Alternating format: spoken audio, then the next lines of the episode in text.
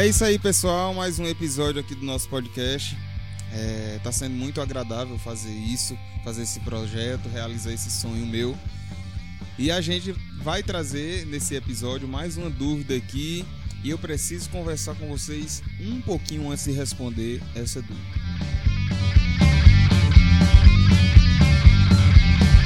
Indireto ao ponto, o meu seguidor pergunta assim: Posso alterar o regime de bens que escolhi para o meu casamento para qualquer outro ou há alguma restrição?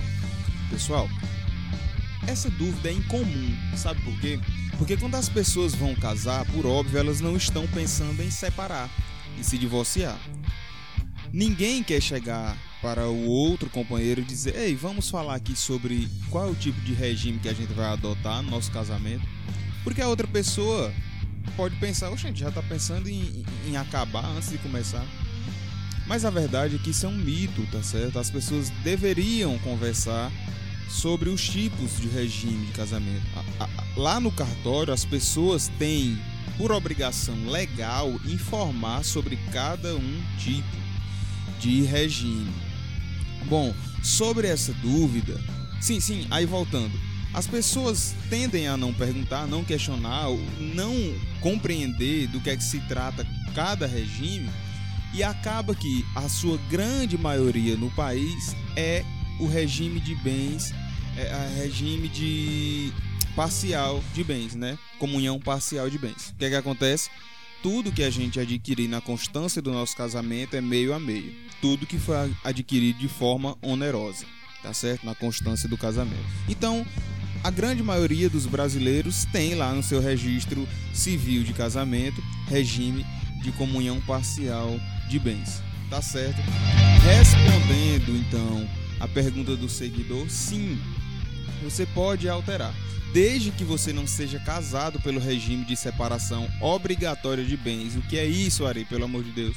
Os maiores de 70 anos, eles têm por obrigação, por imposição legal, que adotar o regime de separação obrigatória de bens. Os bens não se comunicam na constância do casamento. É, cada um adquire suas coisas, seus objetos, seus bens e é de cada um mesmo com o divórcio, tá certo?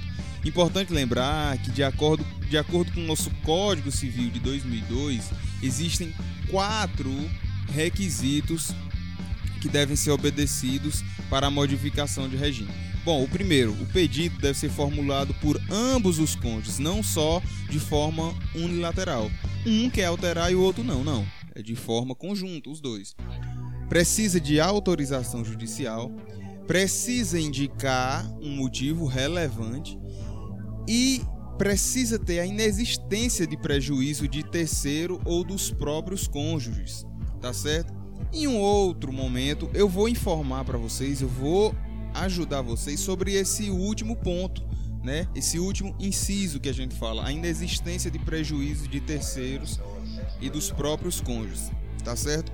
Então é isso, pessoal. De forma rápida a gente responde. É importante se você que está me ouvindo agora e pretende se casar, quando chegar lá na hora, no cartório, para levar toda a documentação e for assinar, pergunte do que é que se trata cada regime.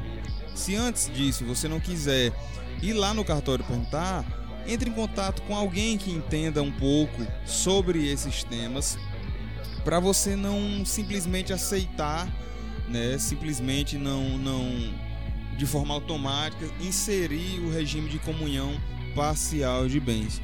Mas é isso, eu espero ter ajudado ao meu seguidor e outras pessoas. Fica aí o alerta, tá certo? Precisando estou aqui, precisando estou lá. Entre em contato comigo é, pelo, pelo meu Instagram, né? Meu Instagram profissional, ac.advocacia. Advocacia. Siga lá, entre em contato comigo, procure sempre seus direitos. Estamos aqui para ajudar sempre. Um grande abraço e até mais. Valeu!